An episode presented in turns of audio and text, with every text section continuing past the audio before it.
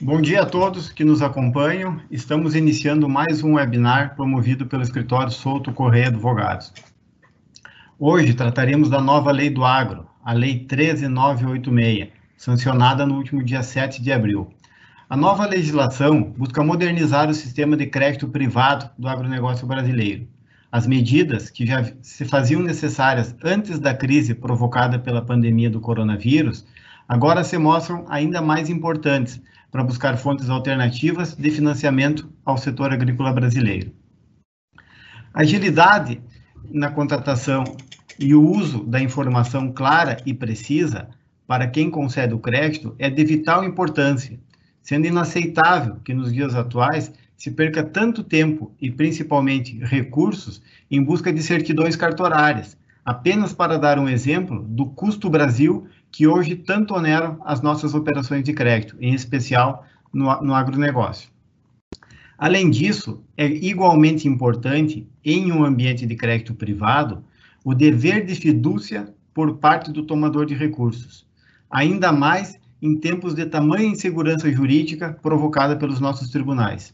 E a nova lei, em linhas gerais, eu diria que busca preencher um pouco dessas lacunas, seja melhorando a simetria de informações através das centrais de registro, por exemplo, ou do fortalecimento das garantias, como é o caso do patrimônio rural em afetação. Para contribuir com esse debate, estão aqui conosco o Rafael Molinari, gerente jurídico da COFCO, a Victoria de Sá, cofundadora da Vert Securitizadora, o Marcelo Maziero, cofundador da CERC Centrais de Recebíveis, e o Arival Bettinelli, supervisor jurídico da Cevale Cooperativa Agroindustrial. O nosso evento vai funcionar da seguinte forma: cada um deles terá aproximadamente 10 minutos para expor as suas visões sobre a nova lei. Ao final das explanações, abriremos um espaço para perguntas que poderão ser enviadas por vocês ao longo do evento por meio do chat. Bom, é, para que possamos ter tempo de responder o maior número de perguntas, vamos iniciar com o Rafael, gerente jurídico da COFCO, que falará sobre os principais avanços da nova lei. Bom dia, Rafael, tudo bem contigo? Muito obrigado pela sua participação. É, então, o Rafael, você que acompanhou a MP desde a sua concepção e vem participando de vários uh, seminários, é, por favor, nos fale um pouco sobre os principais avanços na sua visão, o que realmente a, M, a nova lei, né, agora deixou de ser MP, a nova lei traz é, de bom para fomentar, melhorar o ambiente de negócios no, no nosso agronegócio. O tempo é todo seu, Rafael. Bom dia a todos, muito obrigado pelo convite mais uma vez, Perens. É um prazer estar aqui com você. É, agradeço ao Souto Corrêa pelo convite também. É, agradeço também o companheirismo dos nossos colegas de mesa virtual aqui, né? Então, é, nossos colegas que vão debater conosco. É, olha, Pelins, eu acho que a gente teve bastante evolução. A gente é, percebe aqui um, um esforço grande, né, para de todo o setor, e aqui eu incluo é, a parte pública e também os entes privados que participaram ativamente dessa discussão. É, eu realmente tive a oportunidade de acompanhar isso de perto e vi muita gente boa é, é opinando, trazendo uma série de, é, de, de auxílios aí para que a lei saísse da melhor forma possível. Claro que é, a gente tem alguns pontos ainda que poderiam ter sido melhor trabalhados, mas eu digo que a gente teve sim é, um grande avanço para o agro. É, são muitas alterações, né, são muitos pontos, mas como você pediu para fazer um, um catadão, né, um acompanhamento geral aí de tudo isso, é, eu vou fazer aqui rapidamente alguns comentários sobre o que eu acho mais relevante da lei, e depois eu quero principalmente ouvir dos meus colegas aí alguns pontos mais específicos, tá? Então, de uma forma geral, aqui a gente tem é, alguns elementos novos, né, algumas garantias novas, e eu começo com uma delas, o Fundo Garantidor Solidário, é, uma nova modalidade de garantia que é, contará basicamente aí com recursos de devedores, de é, credores e garantidores, se houver, é, em esquema de cotas, né? Então, se você tem uma dívida para renegociar, ou se você tem é, uma, um novo financiamento, você pode ter essa garantia adicional a ele. Né? Então, Uh, cotas, por que cotas? Né? Você tem uma porcentagem mínima definida em lei. Se eu tenho uma dívida de 100, é, pelo menos 4% os devedores vão aportar, pelo menos dois devedores, né? por isso que o Fundo Garantidor Solidário, né? antes se falava até em aval fraterno na MP, eu acho que esse, esse nome ficou melhor, é, 4% também do credor, é, e se tiver garantidor, 2%. Tudo isso esquemas de cotas, os devedores ficam com as cotas primárias, os credores com as secundárias e garantidores, se houver, com as terciárias. Tá? Então, é isso que a lei nos traz. Tem uma série de, de regras, é, dado ao tempo que eu não vou entrar, mas que tiverem alguma dúvida, que nos acompanham, fique à vontade de mandar que a gente, ao final, tenta responder sim. O comentário que eu deixo aqui nesse ponto é que é, apesar de ser uma solicitação dos produtores rurais, pelo que me pareceu na, na tramitação, e que pode ter um futuro sim interessante, eu acho que no curto prazo isso pode ser que não decole ainda, especialmente porque é, depende aí de injeção de capital dos credores, né? Então, é, talvez aí a gente tenha um pouco mais de dificuldades, é, mas interessante que você pode utilizar isso tanto para renegociação, consolidação de dívidas, quanto para novos é, financiamentos, como eu disse. Falando um pouquinho de patrimônio rural em afetação. É, aqui sim, uma nova modalidade que eu acredito que vai ser utilizada mais no curto prazo já. É, é uma solicitação antiga dos produtores. Basicamente, eles querem aqui a possibilidade, e a lei nos traz a possibilidade de você pegar um imóvel maior e pegar uma fração dele é, e dar em garantia. Então, como acontecia até aqui, né? Você tem um imóvel que vale 100 milhões, por exemplo, de reais, e o produtor, é, o proprietário desse imóvel, o produtor, ele poderia pegar um financiamento de 5 milhões, por exemplo, 10 milhões. E aí, por alguma questão de política de crédito, aprovação do crédito que foi dada, é cara, aquele era o único imóvel, por exemplo, que ele tinha a dar, então ele dava uma garantia de 100 milhões para um financiamento de apenas 10 milhões, 5 milhões. É, isso enquanto tínhamos muito mais a utilização da hipoteca, ainda você tinha a questão de graus, né? Hipoteca em primeiro grau, hipoteca em segundo, terceiro, e você tinha aí até uma certa utilização de vários graus para que pudéssemos aí é, é, ter várias garantias é, para credores diferentes. Com a alienação fiduciária se tornando cada vez mais comum e mais forte, né, é, ficou mais difícil, porque a gente não tem alienação fiduciária de imóvel em segundo, terceiro, quarto grau. Então, realmente era algo que é, onerava os produtores rurais e que agora é, você tem a possibilidade dessa fração é, como garantia apenas, não do imóvel como um todo. Né? É, algumas vedações a lei traz aqui, as quatro principais. É, imóvel com, com ônus não pode ser objeto de patrimônio rural afetação, então é, vamos, vamos, ter, vamos precisar quitar ou é, renegociar o que já existe, né, de hipoteca, alienação fiduciária, fiduciária, penhora, enfim, outras, outras questões também, como averbação de, de ações, etc. A pequena propriedade rural também não, não pode. É, área com imóvel rural inferior ao modo rural, isso também não pode, porque ficaria difícil depois no desmembramento, né, na expulsão da garantia na frente, e o bem de família. Então, esses daqui é, são é, itens que, de um rol aqui que a lei traz, que é vedado o patrimônio rural em afetação. É, a construção do patrimônio rural afetação é no cartório, tá? então tem, eu tenho visto nos, nos webinars que eu tenho participado uma confusão bem grande sobre isso, em que momento que eu faço no cartório, em que momento, a gente vai falar daqui a pouco sobre o registro da entidade é, central, é, autorizada pelo Banco Central, é, então está tendo uma discussão grande sobre isso, aqui é importante deixar claro, patrimônio rural afetação, o registro é no cartório, tá? Então, tem uma lista de documentos na lei, o artigo 12 aqui, se vocês quem estiver acompanhando, que tiver interesse depois de dar uma olhada com mais calma, ali vai ter certidões negativas, trabalhistas, previdenciárias, enfim, é, vai ter a identificação aqui das coordenadas geográficas, enfim, tem uma série ali de, de, de pontos é, que acho importante vocês darem uma olhadinha com calma depois.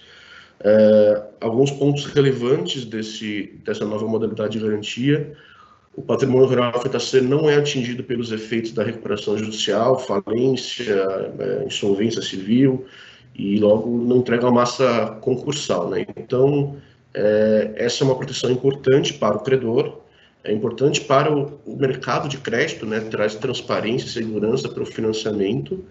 É, um ponto de crítica que fica aqui, que nós tentamos há muito é, custo tirar isso no, na, tanto no projeto inicial quanto depois na conversão em lei é, da MP, é que essa proteção ela não se aplica em obrigações trabalhistas, é, previdenciárias e fiscais do proprietário rural.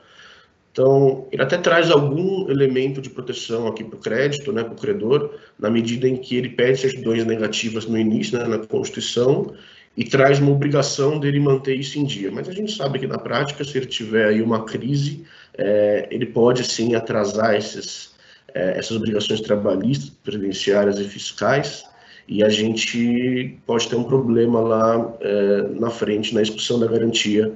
Então, pode ter, é, por conta disso, o fisco, por exemplo, pode ir lá e fazer uma penhora ainda sobre esse patrimônio rural em afetação. Essa é uma crítica bem ruim uh, que ficou, mas é o, é o, que temos, é o que está na legislação. Uh, bom, aqui, comentário principal é realmente que vai ser utilizada mais rápido, porque eu tenho conversado com vários amigos, e um comentário adicional que eu acho importante é o cuidado tanto do, do, do produtor rural, ele tomar cuidado em fazer é, alinhado com o credor é, essa separação dessa área, né, essa indicação das coordenadas não adianta nada ele fazer tudo antes e ir até o, até o credor, e o credor falar, não, eu não quero, não posso porque tem questões ambientais aí, ou porque não vale o que eu acho que valeria, ou porque está encravado no meio da sua fazenda, depois vai ser um problema quando for vender, porque vai precisar de servidões, de passagem. Então, esse é um ponto que o produtor deveria fazer já alinhado com o credor, para que o credor também possa falar, não, olha, se você separar essa parte aqui, eu consigo um valor X para você como garantia, e aí ficaria muito mais, mais fácil essa dinâmica, né? Então, tem, tem, tem, me perguntado muito também como que isso vai ser no dia a dia, é só a prática mesmo que vai, vai nos mostrar. Uh, falar um pouquinho agora também da CIR, né, a Cédula Imobiliária Rural, ela, ela nos, nos parecia que ia ter um grande destaque, né, porque ela, é, o, o patrimônio rural afetação pela MP, pelo menos, viria é, só dentro da CIR, é, então, só poderia ser é, constituída essa garantia é, vinculada à CIR, e depois que isso se abriu à CPR, que foi uma grande, é, uma grande luta aqui do setor como um todo, e que eu acho que fez muito bem, eu acredito que a CIR também não deve ser tão utilizada no começo. Posso estar enganado, vamos ver né, como, vai, como o mercado vai reagir a CIR, mas eu entendo que, a, que você vai utilizar muito mais dentro da CPR, tá? É, então, ali traz é, um título novo, né, é, pagamento é, é, é, da dívida, né, o valor equivalente da dívida, muito parecida nesse aspecto com uma CPR financeira, vamos dizer assim, buscando a liquidação financeira. O que mais? a execução da garantia aqui né, na CIR, se você colocar dentro da CIR, mesmo dentro da CPR também, você desse patrimônio rural afetação, nessa né, garantia, você vai ter que seguir basicamente é, os trâmites da alienação fiduciária que a gente tem hoje, então toda aquela parte de notificação do cartório, é, prazo para pagamento, se não cumprir, leilão primeiro, leilão segundo, é, e depois no futuro se precisar adjudicação. Uh, um ponto relevante aqui é, a lei nos traz que, nesses casos, é, se no segundo leilão for vendido é, é, esse imóvel com valor inferior ao da dívida, o credor pode continuar executando o saldo, coisa que na lei de alienação fiduciária não acontece. A gente tem o famoso perdão legal lá. Então, esse também é algo bastante interessante. Passando rapidamente para a CPR, só para não poder, porque não quero ultrapassar meu tempo aqui. É, CPR, a gente tem bastante novidade, bastante coisa interessante. É, eu vou destacar aqui basicamente três pontos, os demais, os meus colegas também vão comentar. É, então, primeiro, o que eu queria destacar é a, a expressa ampliação de, do conceito né, de produtos agropecuários, é, ou produtos que podem ser objeto da CPR. E aqui é bem interessante, é, porque abre para resíduos de valor econômico, pesca, é, floresta, inclusive é, produtos de primeira industrialização ou processamento. Então, é, abre bastante o leque. Eu, particularmente, já entendo que era assim antes, que deve, poderia ser assim antes, é, mas a gente sabe que é, quando a lei traz expressamente, isso facilita muito. Então, eu já vi muito CPR de açúcar, CPR de etanol, por exemplo, mas se antes tinha alguma discussão sobre isso, hoje é, não temos mais. A gente pode ter uma CPR também de bagaço de cana-de-açúcar, por exemplo, que é um resíduo de valor econômico, é, enfim, os outros produtos que eu acabei de comentar. É, com, com consequência disso, né, então, se você ampliou ou deixou claro que esses outros produtos também podem ser objeto de CPR, é, abriu-se também na lei a legitimidade de novos emitentes, né? A lei é, 8929 da CPR falava sempre em, é, falava antes, perdão, em produtor rural, suas associações e cooperativas. E aí já tinha uma discussão de se produtor rural podia ser PF ou PJ, isso acho que ficou um pouco superado no tempo, mas agora está claro que pode ser PF ou PJ, pessoa física ou jurídica. Uh, mas também esses, estão legitimados esses, essas, é, esses entes que fazem também essa primeira industrialização. Então, por exemplo, uma usina de açúcar etanol emitiu uma CPR de açúcar, ou uma esmagadora de soja emitiu uma CPR de farelo de soja, de biodiesel, enfim. É, me parece aí também uma, uma, uma, uma oportunidade interessante para essas empresas, especialmente quando a gente falar de operações estruturadas, é, operações de crack, a minha colega Vitória vai falar depois com muito mais propriedade, não vou nem me atrever aqui a entrar muito. É, esses dois pontos, então, do, do, do, objeto e da ampliação de legitimidade para emissão, eu acho que são bastante relevantes. E falar rapidamente das garantias. Né? Então, é, também existia um rol, na minha opinião, também antigamente na lei exemplificativo e não exaustivo, mas tinha gente que defendia que era exaustivo, agora não há mais essa discussão, qualquer garantia pode ser objeto da CPR, então, é, que tiver previsto em lei, obviamente, é, a gente pode colocar dentro da CPR, inclusive o patrimônio rural, a afetação que a gente comentou agora há pouco. É, eu destaco aqui a alienação fiduciária de produtos agropecuários, que também eu acredito que vai ser uma tendência no setor em breve, especialmente com todas as questões de recuperação judicial, enfim, acho que isso vai ter é, repercussão rápida é, no setor. Eu vejo muitos colegas aí já revisando as suas cláusulas de CPR com essas e outras alterações que a gente teve. É, bom, por fim aqui da parte CPR, vou só comentar muito rapidamente que a CPR financeira ela pode estar atrelada à variação cambial, mas essa questão de variação cambial, como está bem é, atrelada também à questão do CRA variação cambial, eu vou deixar também para a Vitória comentar, acho que é mais é interessante ela pegar o gancho aí. Uh, para finalizar minha fala, muito rapidamente, mais um minutinho aqui, uh, a questão dos títulos do agro, CPR, CDCA, LCA, enfim, todos os títulos, títulos antigos, notícia hipotecária, enfim, a, a, gente tem agora a possibilidade da emissão escritural. Então, a emissão cartular, ela já é, é, o padrão, né, sempre foi a regra, agora também a emissão escritural desses títulos. É, isso é bastante é, interessante, deve ser tendência também, mas eu imagino ainda que no começo os títulos continuem nascendo cartulares. E aqui quando eu falo cartular, eu inclusive incluo, uh, inclusive incluo é muito bom, né? Mas realmente é isso. Eu incluo também uh, a questão uh, de CPR, por exemplo, com assinatura eletrônica, né? O título eletrônico. Ela nasce cartular, mas ela é registrada depois para virar escritural. Essa é uma obrigação, inclusive, que a lei traz. A partir de 1 de janeiro do ano que vem, de 2021, todas as CPRs elas vão ter que ser é, registradas é, em entidade central autorizada pelo Banco Central. É, então, todas elas vão se tornar escritural, mas elas podem ainda nascer cartulares ou já podem nascer diretamente nessas entidades. E aí você não vai ter um, uma carta, um título, você vai ter uma certidão dessa, dessa entidade que vai confirmar que é escritural. Mas isso aqui também vou deixar para o meu colega da SERC, que vai é, destacar todos esses pontos aqui com maestria também. E para finalizar minha fala mesmo, é, eu trago também a questão do famigerado artigo 51 da lei. Quem não leu ainda, dá uma lida, é bem interessante. Eu estou vendo muitas críticas a ele para alguns e outros agradecendo muito pela existência dele. Né? Então, aqui é, eu trago só a questão da da possibilidade expressa agora de constituição de garantia, e aqui eu destaco especialmente a alienação oficiária e o patrimônio rural em afetação, é, sobre imóvel rural em favor de empresas estrangeiras ou brasileiras controladas por estrangeiros. Né? É, alguns têm declarado isso como inconstitucional, porque não reflete o que está hoje na, na lei de restrição de aquisição de terras por estrangeiros, que era a nossa lei antiga, de 71, é, por outro lado, outros falam, não, aqui é questão de garantia, discussão de garantia, e não há problema né, de, de você seguir dessa forma, e mesmo que você precise é, fazer a adjudicação depois, é possível para fins do repagamento daquele financiamento.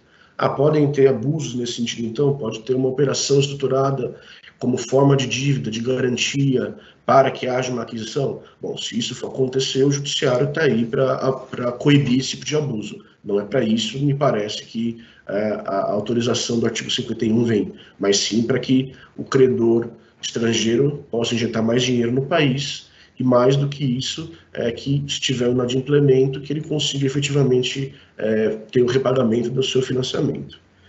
É, de uma forma geral, esses são os pontos que eu queria destacar inicialmente, mas aqui ficou à disposição para as perguntas, que eu acho que o debate aqui nessa história que é o mais, é o mais interessante na minha, na minha opinião.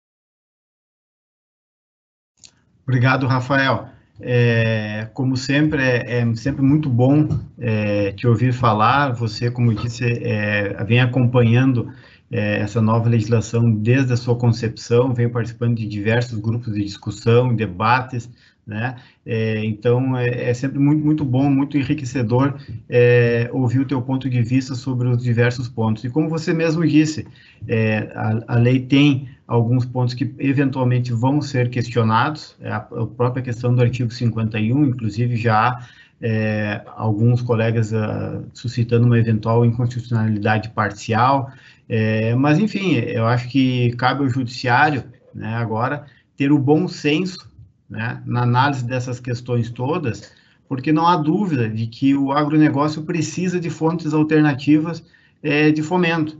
E não há como a gente é, querer que investidores estrangeiros é, tragam seus recursos aqui para o Brasil, fomentem o nosso agronegócio, sem que haja uma contrapartida. E como eu dizia lá no início, é preciso, antes de mais nada, é, um dever maior de fidúcia do tomador de crédito.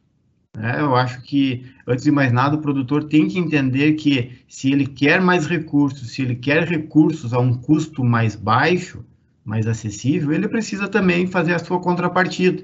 Né? Então, é, a gente precisa olhar, eu acho que a lei, é, de uma forma construtiva. O que, que a gente pode fazer para melhorar, o que, que a gente pode fazer para aperfeiçoar né? Antes de buscar eventuais é, lacunas questionáveis, acho que a gente precisa justamente é, ver, bom, o que, que, a gente pode ajustar nesse dispositivo para, como você disse, a questão do, do, da garantia para o imóvel para estrangeiro. Se houver eventual abuso, eventual desvirtuamento do instituto, cabe ao judiciário, no caso concreto, fazer a devida correção, né? Para que assim a gente possa né, demonstrar, em, em especial para os investidores estrangeiros, que a gente realmente quer ser um país sério, a gente é um país sério e a gente está aqui para fazer negócio.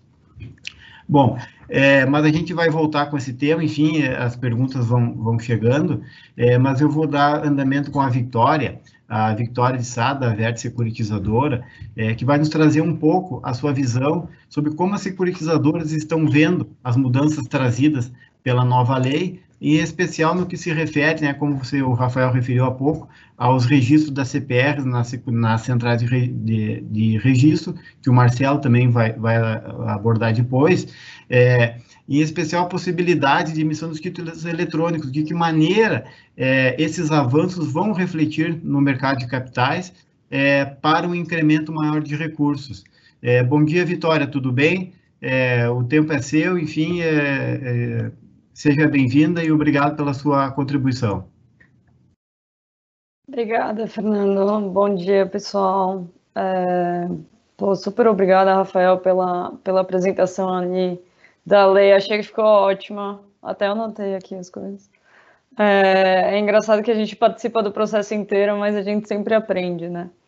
Um, falando especificamente, é, acho que aqui a ideia é dar uma visão de mercado de capitais, tá? É, acho que a gente teve é, uma verdadeira montanha russa é, ultimamente, né? Então, eu gosto de separar é, o mercado de capitais é, entre é, a promulgação do MP e o coronavírus e depois do, do corona, né? Então, a gente estava muito, muito animado, a gente acha que essa lei é muito positiva de uma forma geral. É, as alterações, do jeito que ela nasceu e como ela foi alterada, eu, eu, eu vi que foi para o melhor. Eu acho que o grupo, como um todo, fez um trabalho muito bom nesse sentido. É, claro que eu acho que ainda vai gerar muita discussão e a gente vai ter que ver como isso vai se refletir na prática, principalmente ah, como é que você faz a alienação fiduciária é, parcial da terra e garante, por exemplo, reserva legal, tudo isso em, em, um pedaço pequeno, enfim, eu acho que tem, tem várias coisas na, na prática uh, que, que ainda precisam ser provadas. Nesse sentido, eu acho que o mercado de capitais vai ser um pouco uh, menos aberto a, por exemplo, uh, uma CIR. Uh, eu, eu vejo a gente seguindo muito na CPR. Eu vejo esse como o título principal a ser usado. E, e eu acho que já entrando aí do porquê, né, é, não só pela forma digital que está prevista hoje em dia, é, que também quero, quero ouvir um pouco como é que ficou esse cartular digital versus o escritural, é, mas também porque é, ficou um título uh, simples no fim das contas, né? Manteve a, a característica simples da CPR uh, e, e, deixou ela mais modular ainda, né? Então, agora, uh, tudo que a gente já fazia na prática acabou indo para a lei. Por exemplo, a gente trabalha bastante com CPR de etanol. Um, e a gente teve também essa parte de digitalização, que eu acho que para o mercado de capitais isso é muito importante, é, porque, principalmente pelas operações pulverizadas, né, que é onde uh, a VET é, mais atua, você tem que correr atrás do Brasil inteiro para juntar é, documento e mandar para o custodiante, né? Como é, a CVM, que é a Comissão de Valores Imobiliários, é, que acaba supervisionando as ofertas, exige. Então, para a gente, a digitalização dos títulos é, parece uma oportunidade de você conseguir adentrar mais no Brasil. Então, de você conseguir acessar diretamente o, o produtor que eu acho que é ótimo. É, falando um pouco do mercado uh, pré-corona, pós é, é, emissão da, da MP, eu acho que o, você tinha, você abriu esse CRA em dólar, e eu acho que o CRA em dólar lá fora, emitido lá fora, é, teve um, um, interesse bem grande. A gente viu muito investidor vindo conversar com a gente. É, a gente viu muito produtor interessado também, principalmente no Mato Grosso, que é onde a, a própria economia já está dolarizada, né? Então a produção ela é voltada para exportação, ele já vende em dólar, ele compra em dólar, então você se financiar em dólar faz todo sentido. É, então a gente, enfim, estava é, super animado é, com a chegada do, do corona, o mercado mudou completamente.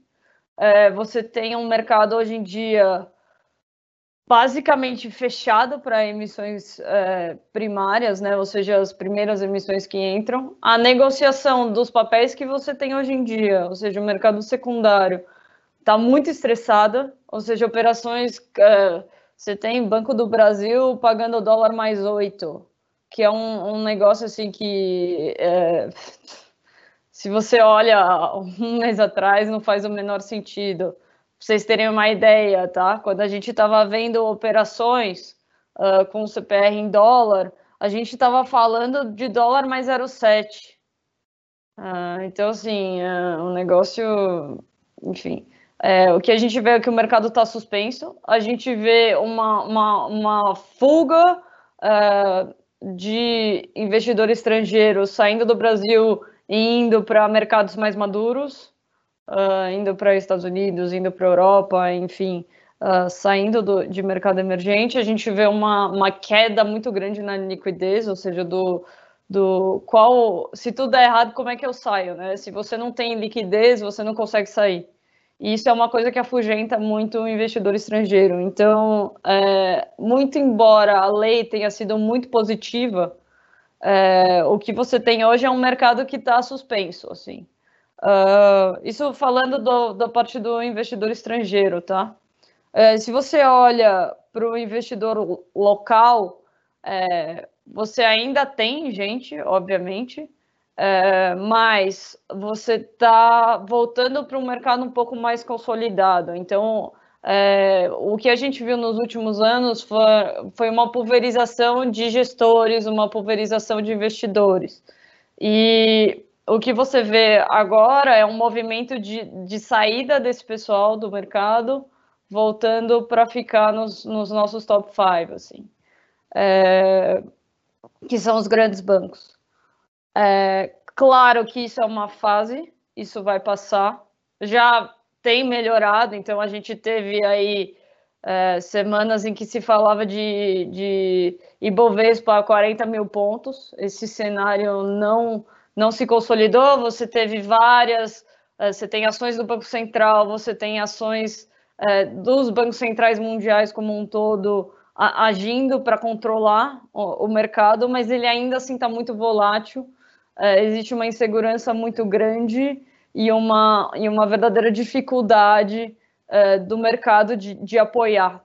É, o, o que a gente vê é que é, o agro em si é um dos poucos setores que vai conseguir é, é, navegar sem afundar. Então a gente a gente acredita que o agro nesse momento ele é essencial é, para o Brasil.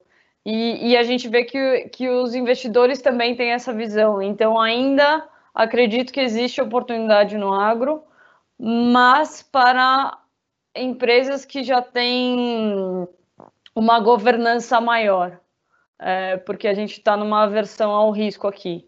Então, e eu acho que estamos falando agora em outro patamar de, de juros, tá?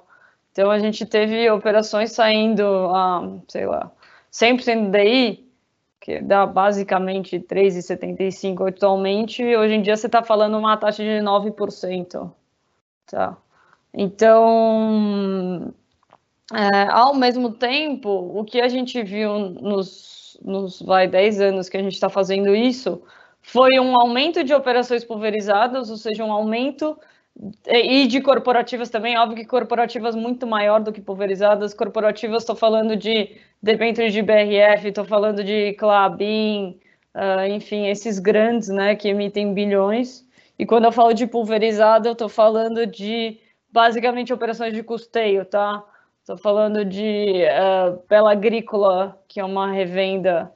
Estou uh, falando de Agrocem, estou falando de é, CRA, é, da Bayer, que você tem diversos distribuidores, Singenta, enfim, esses CRAs mais de indústria e revendas. Você teve um aumento nesse tipo de CRA ultimamente e você teve uma queda de taxa. A gente ainda acha que tem é, espaço para isso, é, mas talvez numa taxa diferente e num, num, de uma forma mais criteriosa. É, então, até peço desculpas aí pelo cenário pessimista, mas a gente infelizmente não vai poder usar todo o potencial da lei, é assim que eu vejo é, hoje em dia. Só um, um último detalhezinho, uh, antes dar meus 10 minutos, sobre a CPR, eu acho que a, a, CPR ela, ela permitiu né, a, a emissão com uma taxa de variação cambial, a ser regulamentado pelo Conselho Monetário Nacional, até onde a gente sabe o Conselho Monetário Nacional já está regulamentando qual tipo de produtor que vai poder emitir lucro em dólar. A preocupação é você não ter produtor que vende em real e é inteiro uh, enfim, voltado para o mercado interno, por exemplo, só vende aqui e só, só compra em real, emitindo CRA em dólar, e daí você, você acaba tendo ele se arriscando mais porque você tem a variação cambial além da taxa de juros. Então é isso que estão tentando evitar. Uh, com relação ao CRA, não, eu, eu, a minha visão é que a lei já já está claro bastante para a gente já conseguir seguir com esse tipo de emissão. O problema agora é achar o investidor.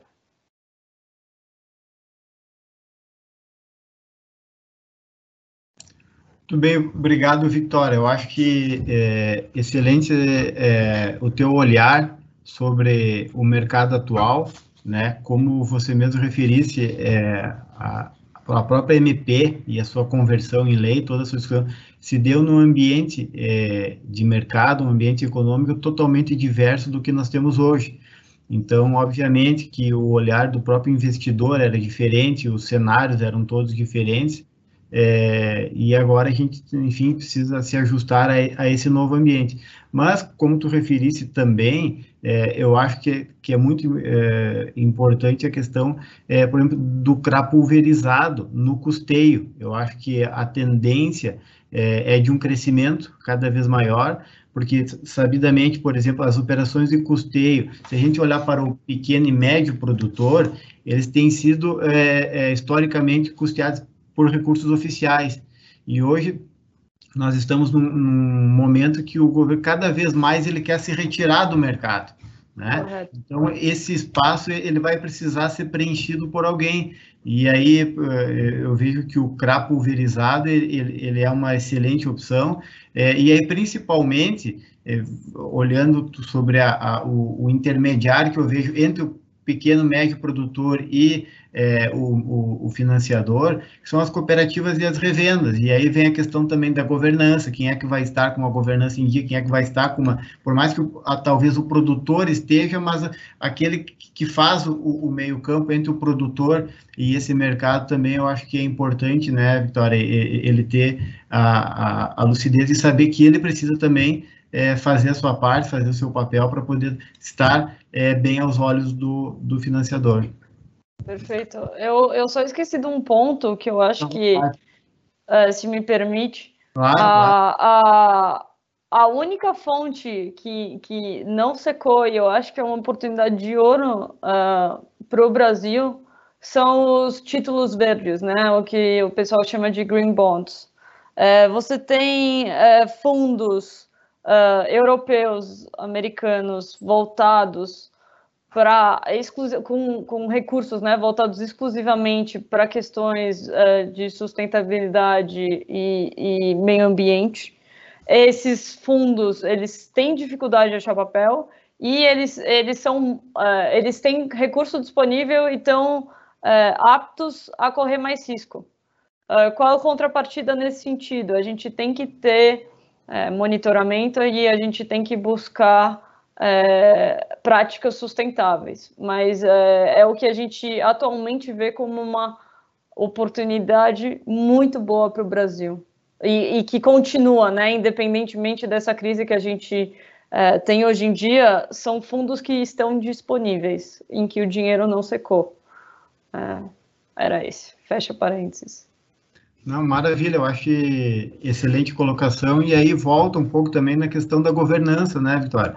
As, eh, não só as empresas como os produtores, eles precisam estar com as suas obrigações eh, em dia, principalmente ambientais, e aí é óbvio que a, a, o leque de oportunidades de financiamento de novos recursos, ele é inesgotável, que você é, tem condições de acessá-los, né? Mas fazendo o, o, o, o, gancho com isso, é, que eu acho que o, o Marcelo agora pode contribuir muito, que, que são as centrais é, de registro. Né? Então, é, é, qual é a expectativa das centrais é, com relação à regulamentação, que eu sei que o Banco Central já está trabalhando é, com a regulamentação, e principalmente, eu acho que aqui todos esperam, né, da, dessa nova lei, é a possibilidade de uma efetiva interoperabilidade entre as centrais, porque aí realmente vai fazer sentido você fazer o registro do, do, do título é, da garantia no registro de imóveis, que eu acho que vai continuar acontecendo, mas você fazer também esse registro numa central,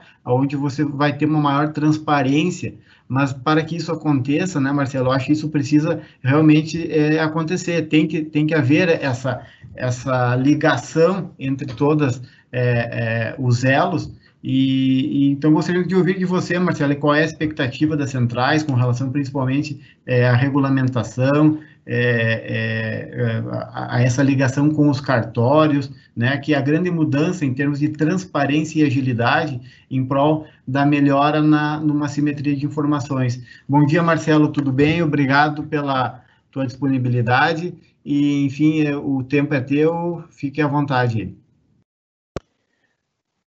Bom, bom dia, bom dia, Fernando. É, primeiro, queria agradecer a a você, né, pessoalmente, mas na figura do representante do Soto Correia, né, para esse evento. Acho que é um evento, espero que seja um evento de muitos, né, que a gente tenha para poder esclarecer um pouco mais tudo que está acontecendo. E queria também aqui agradecer Vitória, Rafael e, e Arival que, por compartilhar o painel, que a gente conseguir tentar ajudar o mercado a entender um pouco mais. É, eu queria antes de começar a minha parte, queria dar um pitaco na, na parte da vitória, né? Eu acho que é, a gente que já tem uma certa idade, você já viveu, a gente já viveu outras crises, né?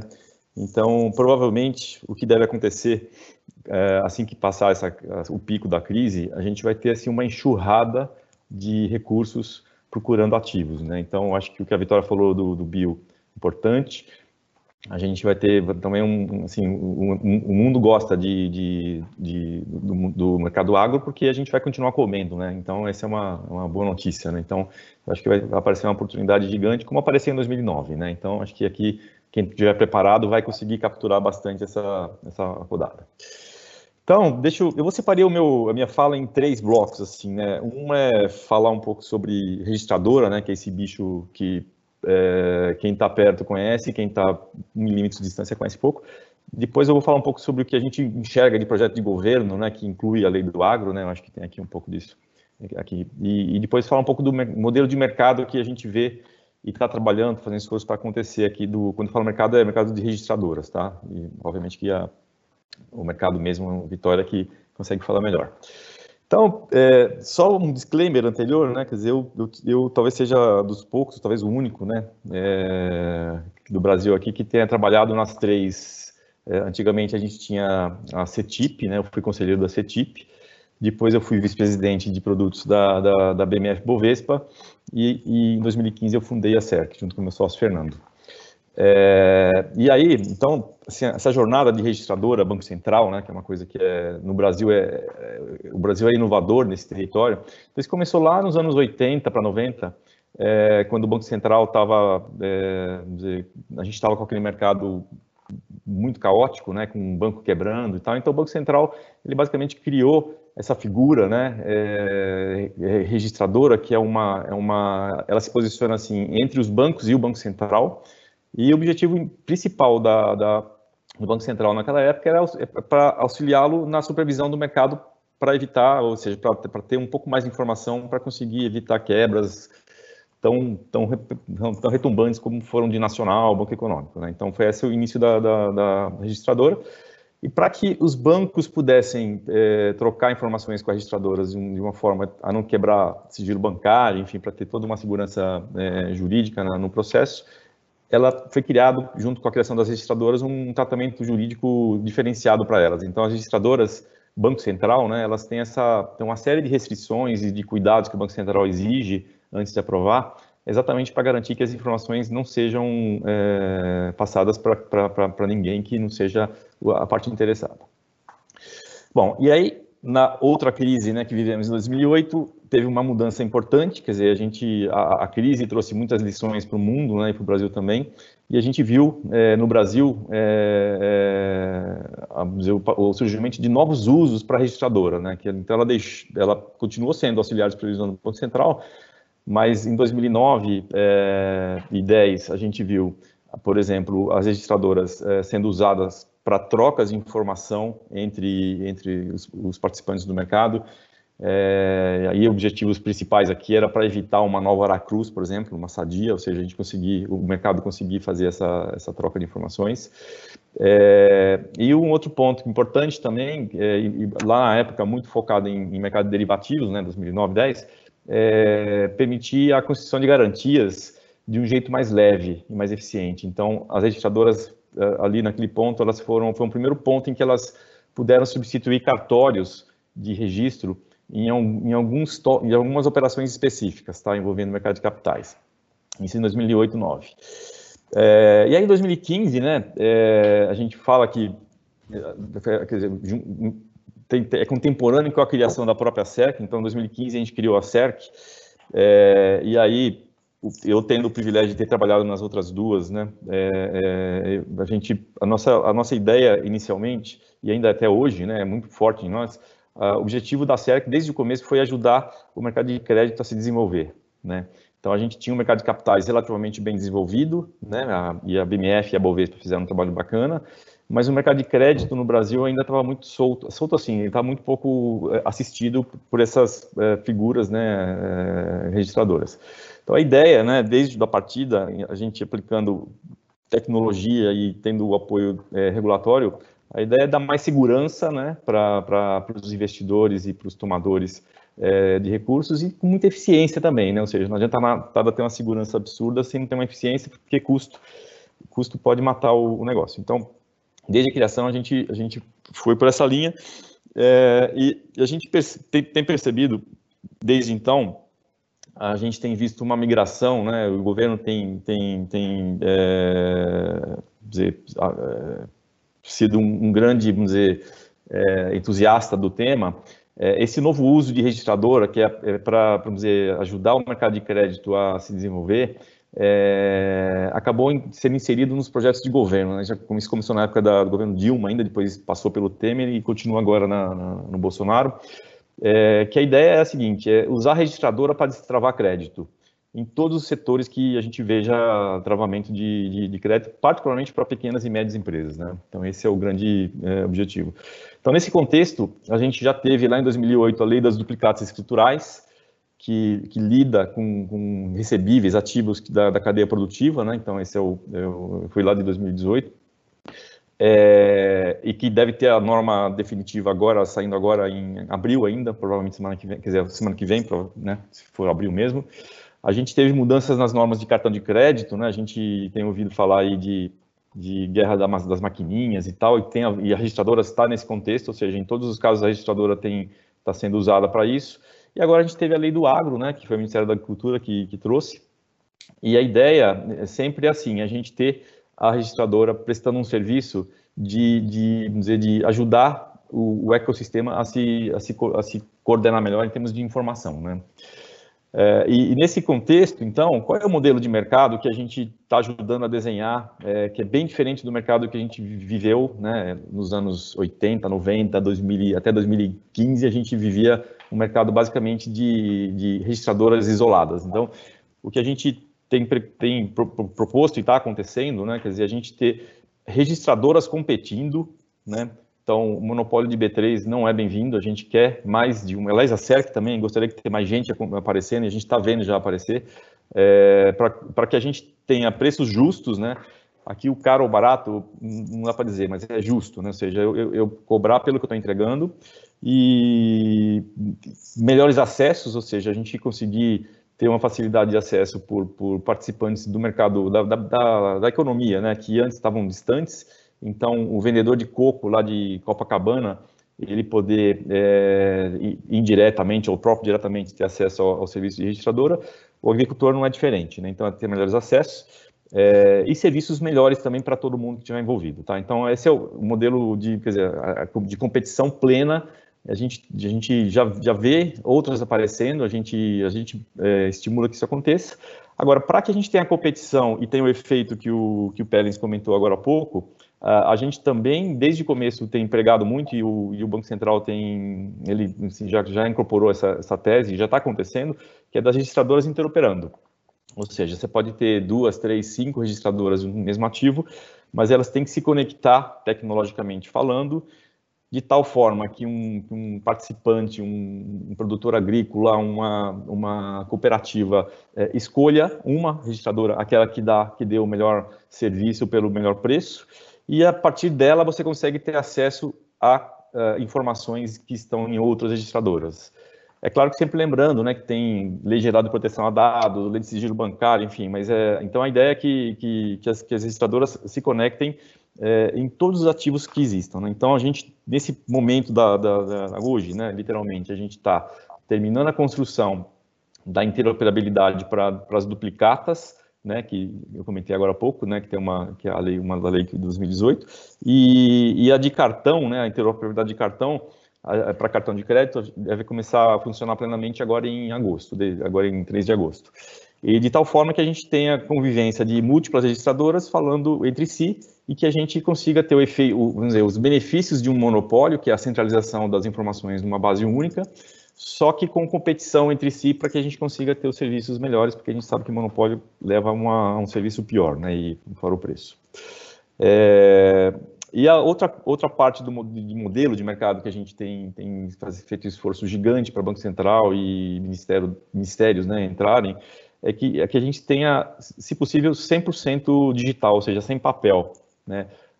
Ou outras burocracias, né? Então, por exemplo, o uso do ICP, né, o, o, certificado digital, por exemplo, é uma coisa que a gente, apesar de ter uma segurança interessante, mas ele, é, ele, é, ele não é inclusivo. Ele tira da, da, da, da jogada muita gente que não tem, quer dizer, a maior parte não tem, né, certificado digital.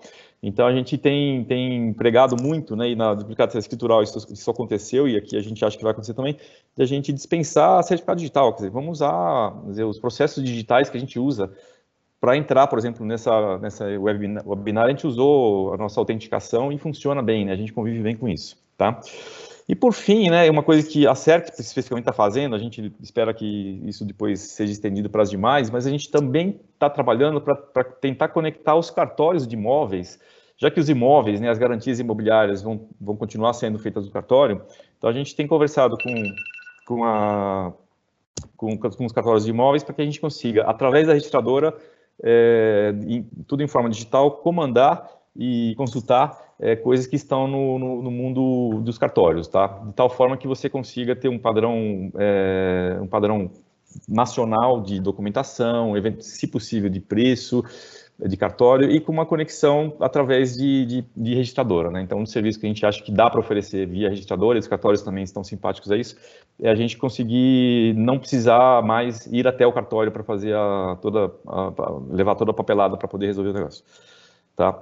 É, e aí, do ponto de vista da CERC especificamente, a ideia sempre é ter um acesso muito simples, né? Até o, o Pelens conversando sobre esse painel, a gente espera que a gente é, que, o, que o agricultor não precise ter nada de, além de um celular, de vez em quando com conexão, né? Porque eu sei, a gente sabe que na fazenda o negócio não é, não é o tempo todo, e, e, e a ideia é que, que, o, que o custo seja irrelevante, ou seja, muito pouco, muito pouco impactante na, na nos negócios quando a gente fala de pouco, só para dar uma ideia, a gente está falando de no máximo, quando fala máximo é máximo mesmo, é um real por mil reais de transação. Então, uma operação de, de, mil, de 100 mil reais seria no máximo 100 reais, a gente acha que é um pouco menos. É, é, enfim, é, a gente, é que ela tem uma, uma irrelevância na, na, no custo da, da transação e que, se possível, ela, ela compense esse um real, né, no máximo, a eficiências do tipo não precisar ir até o cartório, enfim, tem uma série de serviços que a gente consiga reduzir custo, na, na, na média, no líquido a gente gostaria de reduzir custo. É, por fim, né, o Banco Central está trabalhando, pelo que a gente ouve, eles têm conversado, eles estão terminando a duplicata escritural nessa semana que, que entra agora. Provavelmente em maio, talvez junho, a gente já tenha novidades aí da, da é, regulação complementar necessária de Conselho Monetário e de, de Banco Central. E, e, o nosso esforço, né, e aí é por isso que é importante esse, esses tipos de eventos que a gente está fazendo aqui hoje, é a gente fazer um esforço coletivo, né, e a gente tem feito isso é, sempre que pode, é para que fique tudo muito leve, né, tudo digital, sem burocracia, né, que o Banco Central reforce essa tese na, nas normas que venham pela frente. É, e importante, a Vitória comentou já, que a gente tem um reforço das práticas do mercado, ou seja, já, já praticamos o digital, então, que o Banco Central nos dê mais segurança jurídica de que o que a gente faz hoje já é, é bem aceito pela, pelo Judiciário, né? E, por fim, enfim, olhando para frente, né, concluindo aqui minha, minha fala, depois a gente vai ter as perguntas, Aqui é um processo, acho que, de construção conjunta, né? Essa própria é, medida provisória e, enfim, a gente, como um grupo aqui, participou muito dessa discussão, né? É, que foi bacana, né? Uma coisa que dá trabalho para caramba, mas é importante porque a gente consegue é, colocar as coisas que realmente funcionam para o mercado.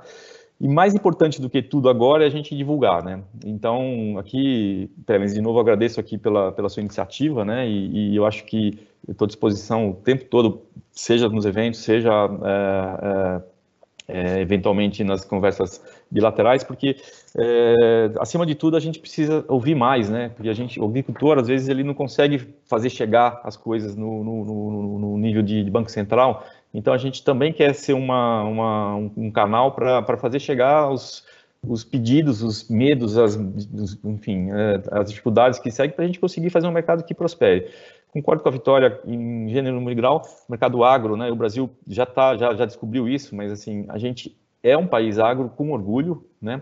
E, e, e, e agronegócio é de alta tecnologia, né? Então, acho que isso que a gente precisa aprender na sociedade e ele precisa de dinheiro para prosperar, né? Eu acho que a gente tem uma oportunidade de ouro de ver nos próximos poucos anos, né? Ano que vem já, espero, é, de ter uma oferta é, muito abundante de recursos e porque o mercado vai, vai perceber uma maior segurança e o Pérez comentou também um pouco de governança, né, importante que a gente tenha isso, enfim, então aqui estamos trabalhando muito, né, e é, é, foco total, né, a gente, tanto é que eu estou aqui, né, eu, como um dos fundadores da empresa, estou aqui porque o assunto é, é, é extremamente central para a CERC, tá? Então é isso. Queria agradecer novamente aí pela oportunidade de falar, estou aqui à disposição para responder perguntas. Marcelo, muito obrigado, Marcelo. Acho é, excelente a, a, tua explanação, o teu olhar. É, e como você mesmo disse, eu acho que agora é um momento né, de a gente discutir, né, uh, não apenas é, falar, mas ouvir bastante também, ouvir quem está na ponta, quem está fazendo, até porque tem muitos pontos, principalmente é, no que diz respeito às centrais é, de recebíveis, que precisam de regulamentação. Então, é importante que vocês, principalmente, que fazem esse canal de ligação com quem está regulamentando, é, que possam trazer as expectativas e principalmente as dúvidas né, é, do, do, usuário para que a regulamentação ela venha é, da melhor forma possível. Né? Então, eu acho que isso é muito importante. E aproveitando aqui, fazendo um gancho que uh, a gente vai falar agora com o Arival, é, da, da Cevale Agroindustrial. Cevale, como todos sabem, é uma cooperativa é, que tem atuação no Rio Grande do Sul, Paraná, Mato Grosso, é, atua não só é, com soja, mas é, outros cereais, trigo, milho, é, tem frigoríficos de peixes, suínos. É, então, se, o, o Arival tem uma experiência muito grande e ele pode nos trazer qual é a expectativa dele com a nova lei e principalmente o, quais os anseios né? O Orival que, que, que, está lá na ponta fazendo a ligação com o produtor rural e as cooperativas têm é, um papel muito importante ainda de extensão rural, porque muito é, do que vem de tecnologia nova, de nova tecnologia, de novas legislações, enfim, chegam ao produtor, principalmente o pequeno e médio, através das suas cooperativas. Então, é muito importante esse papel é, que as cooperativas fazem. E como você falasse há pouco, Marcelo, a questão do, eu acho que, que vai ser chave também, principalmente quando a gente falar num cara pulverizado, na, na otimização e é, da formalização dos instrumentos, a utilização do, do ICP é, Brasil ou não. Se você vai realmente precisar de uma certificação digital ou não vai, isso vai fazer toda a diferença. Porque quando você fala em, é, num cara pulverizado, onde você vai ter talvez centenas é, de títulos, e você trata com um produtor onde o nível dele é, de instrução é diferente daquele grande produtor que, que planta 5, 10, 20, 100 mil hectares, é, você está falando com um produtor de 100 ou 200, é, você tem uma dificuldade muito maior. E aí vem o papel das cooperativas, né, e também das revendas que estão lá na ponta, estão próximos do produtor, é, de trabalhar também essa questão da governança, né, porque o, o, a governança ela não pode ser de um elo só, ela tem que ser de todos.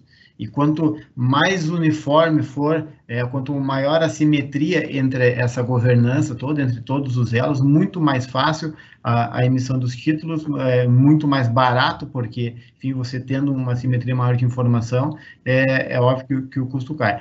Então, eu gostaria de ouvir um pouco o Arival agora, é, para nos trazer a sua experiência frente a, a, ao departamento jurídico da Cevale, é, é, enfim, e principalmente também com, a, com, essa questão dos desafios, né, é, da instrumentalização desses novos títulos.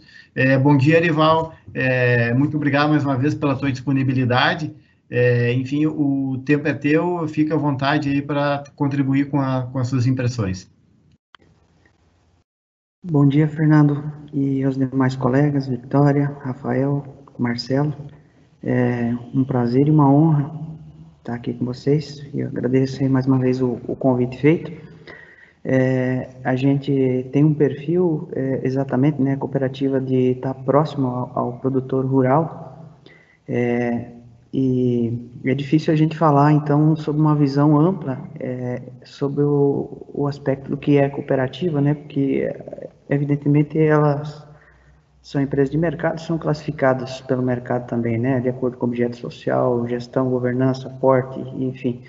É, eu vou falar da experiência que a gente está tendo aqui é, em relação à formalização, né, aquilo que a gente tem de, de, de, elo da cooperativa com o produtor rural, né, sobre essa, essas mudanças. Então, já o, o, o Rafael introduziu o, sobre as, as instituições de novas modalidades de garantia, sobre a modificação de, de títulos, a inserção da, da CIR. Eu vou só repassar a nossa visão aqui do, do que eh, essas inovações trouxeram, né? Inicialmente falando do, do Fundo Garantidor Solidário, é, igualmente que o, o, o, Rafael comentou, né? O, o que a gente está tá olhando para ver isso aqui para um momento posterior, por quê? Porque o, fundo necessariamente precisa de um aporte financeiro, né, para ter procedibilidade. Então, mais adiante a gente vai olhar com, com mais afinco essa situação, né. O patrimônio em afetação é, é uma, uma, uma novidade também, né, no agro, aqui no título, é, e quando eu falo no, no patrimônio de afetação, mais vinculado à, à CPR do que à CIR. E já em seguida explico por quê. O, características importantes, né, que é, o mercado, pelo menos o, o, mercado próximo ao produtor rural, ele, ele é, tem olhado com, com certa cautela em relação à ocorrência da, do deferimento da, da recuperação judicial do, do, do, do produtor rural. Né? Então, busca-se mecanismos, né, como o Fernando usa o termo fidúcia, uma maior fidúcia de quem é, é tomador de crédito no cumprimento das suas obrigações. Então, o patrimônio em afetação é uma alternativa que surge, né? Mas é, como a CPR também utiliza da alienação fiduciária, por hora a gente também vai deixar de lado, vai operar com aquilo que a gente já tinha, é, é, já tem procedibilidade. Mais adiante a gente comenta também sobre alienação, mas as características interessantes né, que a, a, o patrimônio traz, né, que não integra a massa concursal, isso é importante, é, justamente frente à questão da recuperação. É, o que também não pegou bem, é, justamente que o, o, o, Rafael já comentou, né, a questão da, da suscetibilidade às penhoras de débitos trabalhistas e previdenciários, que pode virar um problema é, e atravancar um pouco essa garantia, o uso dela é, talvez é, de, um, de, um, de, uma visão um pouco mais ampla, é, há que se ter uma regularidade fundiária que talvez nem todo produtor rural tenha, é, e então ele vai ter que começar um pouquinho mais, é, olhar um pouquinho mais para isso, né? Registros, é, os contratos de gaveta ainda que existem muitos, georreferenciamento, CAR e tudo isso, essas regularizações que vão ser necessárias para que ele consiga instituir a, a, a garantia aqui de, de patrimônio de afetação. E também a, que pode dar um, uma travancada aqui é a questão do, das limitantes que a gente tem lá, né, da pequena propriedade rural, é, ou do módulo da fração mínima de parcelamento, né, então de repente isso não fica acessível a todo e qualquer produtor rural. É, Vamos ter que olhar também o custo disso, né? O produtor rural ele, ele vai ter um custo para fazer esse registro, não sei que tamanho que vai ser isso, a gente não conseguiu olhar isso. É, me parece que ainda há alguma regulamentação registral a ser criada para resolver algumas questões de procedibilidade. E, por hora, a gente vai é, permanecer com as garantias mais usuais. Mais adiante eu comento sobre isso. A cédula, é, a CIR, Cédula Imobiliária Rural, também ela não tem um, muita aderência aqui para a gente, é, porque a, a, a, CPR, a Cédula Produtor Rural, tem muito mais compatibilidade com o negócio, né, com o agro, né, a cooperativa opera na compra, né, o objeto social da cooperativa é a compra de cereais, então é, a CPR atende melhor nesse sentido, tá? Então, por hora, a gente também não está olhando nisso, né? Já a CPR, ela, na minha opinião, ela foi revitalizada, especialmente pelaquela mudança do artigo 5 a gente já vai comentar, é, é, e ela é um título que se amolda muito bem, né, é, sendo alternativa para as cooperativas, tanto na, na, captação de recursos, né, na emissão de CPRs para aquisição de recursos, e tanto para formalizar a operação com o produtor rural. É, a gente olha um pouco mais nessa visão aqui, a formalização é, do produtor rural, ele tem a possibilidade né, de fazer o RED dele, né, vender a produção dele, ter a trava, ou então, se optar para um momento futuro, fazer a financeira e buscar um, uma alternativa mais adiante de fazer essa trava, um preço mais adequado. E a, as alterações que eu considero mais relevantes, que a gente considerou aqui mais relevantes, né, a, a, a ampliação do rol de bens que poderão ser é, ser objetos, né? O, o, Rafael já fez uma, uma explanação disso, né? Então amplia é, o rol de produtos e também é, expressamente ela encerra algum debate judicial que possa ter em relação à possibilidade ou não da emissão de títulos com esses produtos que, que agora foram regulamentados. Bom, o artigo 5 né, que antes limitava, ou pelo menos para alguns, né, entendido que havia uma limitação de, de, de, de, formalização de garantias, né, agora ele amplia o rol para todas as quaisquer modalidades de garantias, é, e isso é importante né, é, para nós sob dois vieses. O primeiro, a gente tinha enfrentamento até de é, negativa é, registral para as modalidades de alienação fiduciária de bem imóvel, né, por entendimento de alguns cartórios, especialmente na, Rio, na região do, Rio Grande do Sul e Paraná. Então, como não havia expressamente essa modalidade, falando lá de, de, de alienação fiduciária de, de bem imóvel, houve até no passado aqui a negativa de registro, né, então, que prejudicava. Né. Agora, expressamente permitida, é, acredito que há, haverá uma difusão maior dessa garantia é, e ela ganha força justamente no momento em que o judiciário tem é, deferido as recuperações judiciais e o mercado busca, né, quem concede crédito busca, obviamente, uma, uma segurança melhor de que vá é, obter de volta esse crédito, né, traz uma, é, vai trazer uma segurança jurídica maior para quem concede o crédito e talvez vai vai trazer um, um comportamento diferente na, no tomador, né? Porque ele sabe que ele vai ter um compromisso mais sério em cumprir com as suas obrigações, né?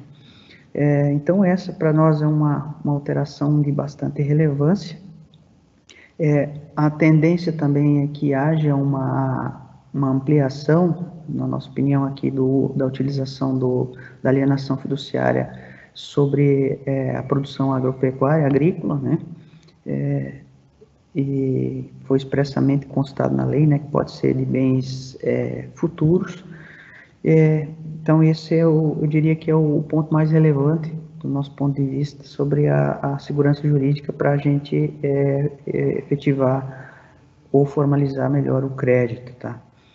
É, talvez, talvez no futuro, é, agora o mercado está um pouquinho mexido, né? O mercado de crédito está um pouquinho mexido por causa da situação que a gente vê da, da pandemia, mas é, é, possível que o produtor rural, com essas garantias, ele possa até acessar crédito um pouco mais barato, em virtude da, da, da, da, maior segurança jurídica que se tem, né? Pelo, pelo credor é, em ofertar crédito. Então, talvez haja no, no, no curto, depois dessa, dessa, desse depois que essa situação, essa crise passar, a gente pode ter uma facilitação do acesso ao crédito e o barateamento dele. Tá? Variação cambial também mudou o texto no final, né? Está aguardando a, a, a, a, regulamentação, mas também é uma alternativa interessante para o produtor rural, né? A, a, a Vitória falou aqui que, o, especialmente Mato Grosso, né? O mercado já é dolarizado, né? Talvez favoreça a atuação de quem traz recursos de fora, né? Justamente para fazer a formalização direta por, por meio de CPR. Então, também acho que vai ser um canal de acesso ao crédito. Por fim, é, sobre CPR, é, a questão da emissão dela, digital, né, escritural, é, há tempos a gente já está olhando esse caminho, né, se busca uma facilitação da, da constituição desses títulos à distância, né, então acho que é o ponto é, fundamental aqui, a, a facilitação dessa formalização nova, mas pelo menos por hora a gente está vendo uma série de, de questões a serem res, é, é, resolvidas. É. Dentre elas, a regulamentação, né, que o Marcelo me falou que o Banco Central que já já está correndo com isso, né, é, adequação dos cartórios, me parece que seria o, o, um problema também a ser vencido, me parece que nem, é, todos os cartórios estão aptos a fazer a recepção dessa documentação digitalizada e eu não sei que movimento há em relação a isso. E a gente atua em quatro estados, eu sei que não há um andamento nisso, não em, em relação a isso, né? Cada estado tem a sua é, a, o seu andamento, cada cartório tem o seu entendimento, então eu não sei que compasso que nós vamos ter nisso. Me parece, pelo menos por enquanto, que isso pode ser um, um, um problema pelo menos temporário. É, a adequação do produtor rural, né? O, o, também o Marcelo comentou a questão da, da, da assinatura digital. É, aqui a gente lida com pequenos produtores, desde agricultura familiar até grandes produtores. Então, também é, vejo que uma adequação dele em recurso tecnológico para assinar esse título é, vai, vai demorar um pouquinho mais também, né? Ele ter esse certificado digital disponível, ele saber operar, ter confiança em assinar um título de crédito dessa forma. É, então, isso é um problema. E, e uma questão também que eu vejo de uma maneira geral é a, a intercomunicação de diversos é, entes. Então, nós temos aqui, vamos ter a registradora, né, é, cuidando do, do do procedimento, né, da, desde a assinatura do título, é, a, a, emiss, a, a, remissão, remessa do, do título para o registro, e aí nós podemos ter uma série de, de situações complexas, por exemplo, é, o registro de mais de uma garantia, por exemplo, trabalhar combinado, né, uma, uma alienação fiduciária de coisa móvel e de coisa imóvel, ou então uma hipoteca é, e uma alienação fiduciária de coisa móvel, não é, não é incomum isso ocorrer, haver mais de uma circunscrição registral para cada título. Então, eu estou falando, às vezes, eu vou ter que ter um, registro no cartório de títulos e documentos de uma comarca, é, num cartório de registro de imóveis de outra, é, ou mais que uma, às vezes até em mais de um estado. É, e ainda, por exemplo, é, nós podemos ter uma série de documentos acessórios, a CPR, né, que a gente ainda não viu como é que vai esse comportamento. Por exemplo, é, títulos firmados por procuração, né, então vai ter que ser um documento é, também emitido digitalmente, né, ou, ter resolvido essa situação, carta de anuência com o produtor arrendatário, envolver um complexo de pessoas maiores, os garantidores reais, os fidejussórios, então há um complexo muito grande que ainda para nós a gente vê com uma certa é, dificuldade de formalizar. É, Interessante que o Marcelo já também deu uma, uma noção de custo para a gente aqui, né? Que é, além dos custos registrais que a gente já enfrenta hoje, né? E, e, e há muita diferença de um estado para outro. Mato Grosso, Rio Grande é um pouco mais caro, Paraná, Santa Catarina um pouco menor. É, mas é, esse custo ele, ele tem que ter um, um benefício, né? E o, o, produtor rural paga caro ainda por essa formalização, ele vai ter que enfrentar esse ônus registral aqui. É, é, é, claro que ninguém vai poder prestar serviço gratuitamente, mas é até um, o parâmetro que o Marcelo deu aqui me, me parece bem, bem compatível, que já é um, uma situação de conforto. Eu acho que são as principais, né? Aqui a gente também já está verificando a, a, adequações de títulos de crédito, né? E, e vendo plataformas aqui para dar operabilidade nessas modificações. Também a questão do prazo de janeiro de 2021 para a gente fazer a, a, a, virada de chave, né? Começar a, o registro e depósito dos títulos das CPRs. É, não sei se vai ser um, um tempo apertado para a gente. Vamos ver o que, que tem de, de, recursos no mercado para a gente resolver essas situações. É, são os principais pontos que a gente viu da lei que nos favorece, que favorece o produtor rural, é, esses que a gente viu. É, de uma maneira geral, todas as alterações são bem-vindas, por quê? Porque vai fomentar o mercado de crédito, né? As alternativas vão melhorando, e o produtor rural ele vai é, paulatinamente é, experimentar de repente um, um, custo mais acessível de crédito, né?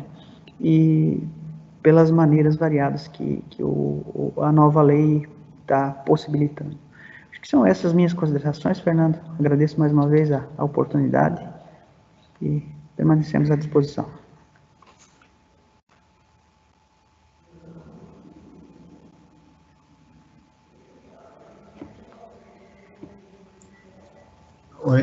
Como eu disse, né, Leval, é, muito obrigado pelas tuas ponderações. É sempre muito bom é, ter o olhar de quem também está na ponta, de que tenha essa ligação muito próxima com o produtor rural. Né? É, como você bem disse, hoje nós temos é, inúmeros é, desafios na própria regularização fundiária, né? produtores é, que sequer têm é, o seu CAR concluído, enfim, é, problemas ambientais, e ao mesmo tempo querem alcançar eh, recursos em outros em fontes alternativas. Então é, é preciso primeiro fazer o dever de casa, é, organizar a sua governança interna, né, para buscar então é, outras fontes. Eu gostaria de passar para algumas perguntas aqui para a gente ter tempo aqui também de debater, porque estão vindo muitas perguntas. E eu acho que um ponto muito interessante aqui que eu queria voltar com o Marcelo e eu acho que também é, chama a atenção de todos aqui é, é, é, a grande expectativa, afinal de contas, é, com as centrais de registro, o que, que efetivamente vai melhorar, né, quais os benefícios. É, Marcelo, tem aqui, ó, por exemplo, a necessidade de registro de CPR junto à entidade autorizada pelo Banco Central para que tenha validade e eficácia, na prática, tende a trazer quais benefícios e desafios para a ponta, né? Produtores aí até cooperativas aqui, enfim, em termos de burocracia, custo, porque você trouxe uh, anteriormente também uma estimativa de custo, né, para esses registros. Então, é trazer um pouco mais uh, para quem nos ouve, nos acompanha, é, efetivamente, bom, quais os custos, é, eu vou ter mais, um, mais uma burocracia, vou ter que registrar no cartório ainda e vou ter que fazer esse outro registro, então eu acho que seria bom você falar um pouco mais sobre isso, Marcelo. Ok, obrigado pela pergunta. É, tenho aqui umas três horas para responder, né? é, vamos lá. O... Eu acho que a, a, antes de falar do benefício para explicar, quer dizer, é, a, a, lógica do financiador, né, a lógica de quem está colocando dinheiro para algum, para algum é, agricultor, é a lógica assim, se eu tenho, quanto mais informação eu tenho a respeito do que esse, esse tomador de crédito tem, mais eu, eu tenho confiança em, em colocar dinheiro para ele, né? Então, eu acho que a, o grande benefício que você, quando você cria esse, essa mecânica de registro e que interoperado, tudo bonitinho como eu falei, e que você consiga é, é, dar acesso para os interessados em financiar o, o, o, agricultor, isso, isso por si só já causa uma, uma, um aumento, né, uma diminuição do, da aversão ao risco e aumento da vontade de fazer crédito com, com os agricultores. E com isso, né, quer dizer, a expectativa é que se aumente a competição pela oferta de recursos para o agricultor, né, que hoje muitas vezes ele tem uma alternativa, né, é, e que fica restrito àquele, àquela, àquela contraparte com quem ele se relaciona, não vou aqui nomear, mas enfim, existem várias situações em que você tem o um agricultor com uma só alternativa de financiamento e que quando você coloca as CPRs no universo registrado, ele, é, ele, é, ele, não, ele não é publicado, né? mas ele está lá numa, num lugar acessível por quem o agricultor queira que tenha acesso. É, provavelmente, Fernando, olhando para frente, a gente vai ter o agricultor tendo mais de duas propostas de crédito para cada dizer, CPR que ele tenha é, emitido, né? Então, acho que esse é o grande, o, é, grande benefício potencial da, da, inicial da história. Agora, outra coisa que eu comentei também, é, e eu falo com a segurança de que a gente já está lidando com outro tipo de cartório lá no caso das duplicatas, essa, é, o fato de, ter, de a gente ter poucas registradoras e, e, e, os cartórios têm sido muito dizer, instigados agora nessa, nessa jornada aí da, da medida provisória, a gente, assim, com, idealmente, né, o que a gente gostaria de ver acontecendo é que eu, eu, eu, através da registradora, consiga dar um acesso para os cartórios sem precisar levar documento, isso, isso reduz custo, né? E dois, que a gente consiga, as registradoras são nacionais, né? Então não tem, então a gente, a gente tem a capacidade, né, de, de, de induzir cartórios a adotar práticas que são, sejam comuns, né, no mercado como um todo, né? E isso, como efeito final, isso reduz custos também, né? Quer dizer, quando você tem uma padronização, até o, o, o Eval comentou, né? Quer dizer, você tem às vezes dois, três estados, e se fossem pelo menos iguais, né? É, seria, seria mais fácil. O problema é que cada um é diferente do outro, então você tem que preparar a documentação. Então, no fim das contas, né, o custo que a gente, eh, quando eu falei lá de no máximo, né, no máximo um real por mil, é, eu, eu, a nossa expectativa é que ele seja muito mais do que compensado por uma redução no custo do crédito, porque tem mais informação à disposição do, do financiador, é, e vai ter mais financiadores fazendo, e dois, a gente consiga aumentar essa eficiência entre o digital e o não digital, né? E, então acho que aqui, né, o, as registradoras, né, em geral, eu estou falando da, de, nós, mas certamente a B3 certamente também deve ter dizer, mesmo pensamento, é, a gente tem a capacidade de ajudar, por exemplo, a evitar que a gente tenha o certificado digital como obrigatoriedade, isso é custo também, né? Você tem que manter lá. Então, então de uma certa forma, né, a gente consegue ter é, um, um, aumento de eficiência que deveria ser maior do que a, esse custo de, de, no máximo um real. E por fim, né, a, a Vitória, ela faz mercado de capitais, né? Então a gente, é, a gente sabe que, por exemplo, quando se negocia no mercado de capitais mesmo na bolsa, né? É, quando você compra uma ação na, na, na, Bovespa ou compra uma debenture na B3, é, é, é muito, eu não, eu não, tenho, quer dizer, tem raríssimos casos de questionamento jurídico. Então a, a, robustez jurídica que também esse, esse mecanismo vai, vai, vai trazer, ele, ele provavelmente trará também uma, um nível de, de, de, de eficiência maior para o sistema. Então é um monte de coisa, na verdade, Fernando, mas assim, acho que essas que eu comentei agora são as principais, assim, as expectativas, né? Perfeito. É, eu acho, seguindo na, na, mesma linha, eu acho interessante a gente é, trazer aqui um questionamento do Gustavo, do Cicred, eu acho um, um, excelente ponto que o Gustavo nos traz. Gustavo, que acompanha também a, a edição da, da MP desde o início, participando dos grupos de discussão, e trazendo agora para um cenário, né, Victor, que a gente falou no início, por exemplo, é, todo, todo esse ambiente foi concebido é, pré-pandemia, né, e agora a gente entra num ambiente de, de totalmente diverso. E o Gustavo pergunta aqui, com uma Selic tão baixa como estamos vendo, inclusive antes da crise, qual o benefício, né? E, na verdade, o que, que muitos se perguntam, né? Quem está entrando nesse mercado, qual é efetivamente então o benefício é, de um CRAF frente a um financiamento privado, já que a securitização tem alguns custos fixos que não diminuem com a redução da taxa. Eu acho que é um excelente ponto.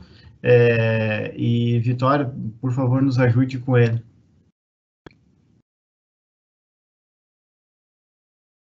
Seu microfone, Vitória, não,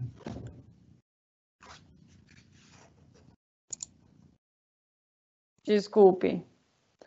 É, eu acho que o que, que acontece? É, a gente nunca pode olhar como coisas excludentes, tá? Então, se você olha, por exemplo, para o financiamento do produtor, óbvio que varia de região para região, tá? Vou usar aqui do Mato Grosso que, que a gente tem mais fácil. Uh, metade da, do financiamento dele hoje em dia é feito por indústria e revenda, uh, 25% sistema financeiro, uh, uns 20% recursos próprios e o resto é crédito subsidiado, tá? Que dá 10%, mais ou menos. O que, que acontece? você tem uma demanda por recurso maior do que o que esses agentes que eu falei, indústria, sistema financeiro, recurso próprio e recurso subsidiado, consegue dar. Então, qual que é a ideia do mercado de capitais? Essa é uma nova fonte de financiamento para esse cara. Pode ser que não seja a fonte mais barata, e daí vai depender de garantia, vai depender de cenário, vai depender de várias coisas, mas ela é uma outra fonte que vai permitir esse cara crescer. Então, se você olha, demanda por crédito hoje, 280 bilhões, demanda para crédito em 2040, 540 bilhões de reais. É, as indústrias não estão mais conseguindo é, é, financiar na, na, no volume que os seus clientes precisam, as revendas estão alavancadas, também estão com dificuldade de conseguir financiar mais os seus clientes. E o próprio produtor também não tá, é, ele não tem recursos o bastante para conseguir isso. No parte do cenário federal, você tem uma diminuição do crédito disponível. Uh, então, eu acho que assim, uh, esse, esse é um ponto. Então, é para ser uma alternativa, é para ser algo além. Uh, eu acho que não, não, não é um ou outro. E eu acho que se você olhar em termos de volume, esses custos fixos, quanto maior o volume de emissão que você faz, menos relevante eles são. Então, se, se você olhar no fim das contas, em operações de vai, 300 milhões, esse custo acaba sendo muito baixo frente ao resto. Uh, óbvio que operações, a menor que a gente fez foi de 7 milhões de reais. É, ficou caro, mas foi uma fonte alternativa e, e é um passo a passo, né? Uh, se, se, se você olha como o investidor via CRA 10 anos atrás, uh, ele tinha medo, ele não conhecia o agronegócio. Você ainda tem uma, uma distância muito grande. Então, a partir do momento que você começa a acessar esse mercado ano a ano, as taxas vão caindo e as coisas vão caindo. Eu acho que a automatização também ela é muito importante para diminuir os custos. Então, uh, respondi a pergunta? Eu acho sim, até porque, Vitória, é, é, eu acho que é uma construção, né? A, a, eu acho que você mesmo, a gente conversava ontem, é, é, o, o, mercado de cravo, você vai construindo uma relação de confiança, você vai, vai melhorando a cada operação, né? Então, a tendência é, é, evidentemente, os custos, as taxas ficarem mais atrativas, as operações ficarem cada vez é, mais atrativas também, até porque quando você vai fazer uma segunda opção, você já tem um ganho escala em relação à primeira, porque você não precisa começar do zero. Então, só aí você já, já tem um ganho, e assim sucessivamente, né?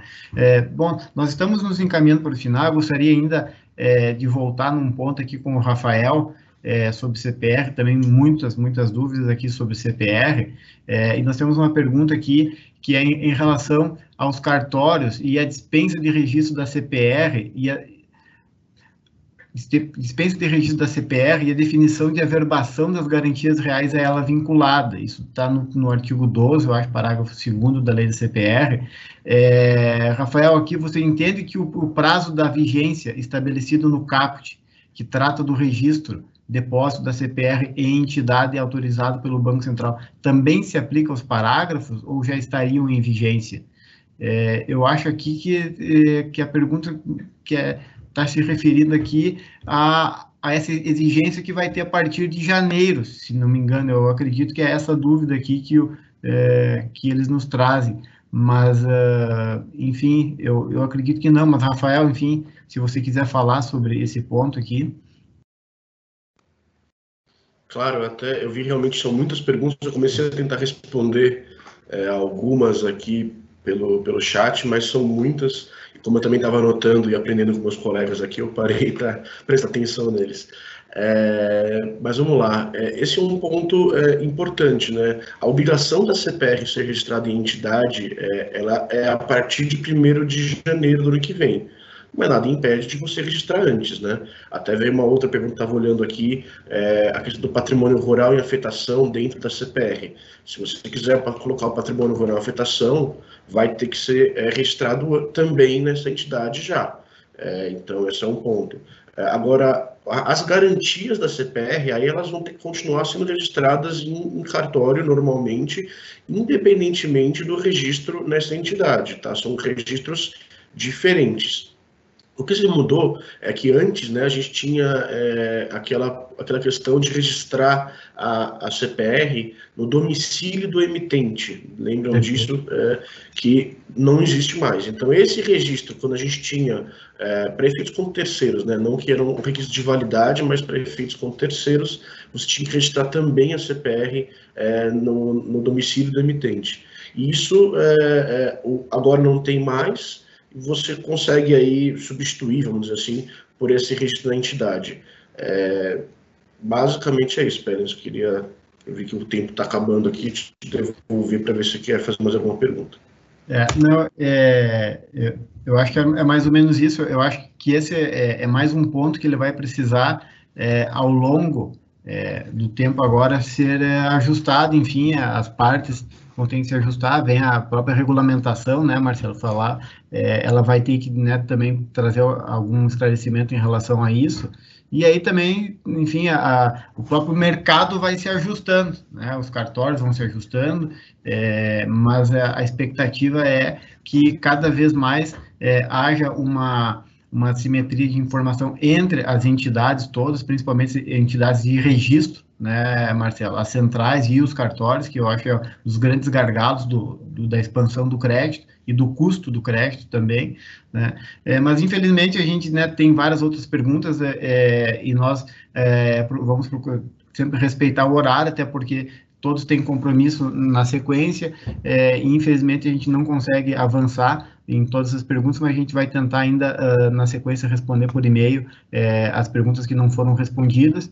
E mais uma vez eu gostaria então aqui de agradecer a todos, né, pela participação, pela disponibilidade. A gente sabe que, é, é, embora estejamos ainda em período de home office, mas o trabalho parece que dobra, né? A gente estando em, em home office, enfim, é, o tempo é desafiador também, são novos tempos que, que, que se aproximam é, e agradecer a, a, também a quem se inscreveu, nós tivemos quase 300 inscritos, eu acho que isso demonstra né, a, a necessidade de aumentar os debates, eu acho que é importantíssimo daqui para a gente seguir com os debates para ouvir é, a todos os integrantes da cadeia e principalmente possibilitar né, que a gente possa tirar da lei, da nova lei, tudo que ela tem de bom, né? Porque o mercado precisa, eu acho que é isso que cabe agora a nós, é contribuir para que a gente possa realmente colocar a lei em prática e, e encontrar meios alternativos de funding aí, porque o mercado, ainda mais, principalmente o mercado água, precisa muito, a própria Vitória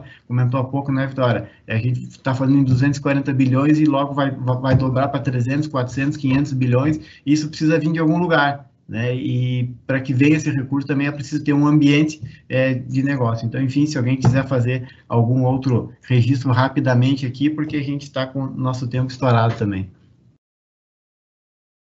Acho que não. Perfeito, então. Pessoal, muito obrigado e espero encontrá-los numa próxima oportunidade. Um bom dia a todos.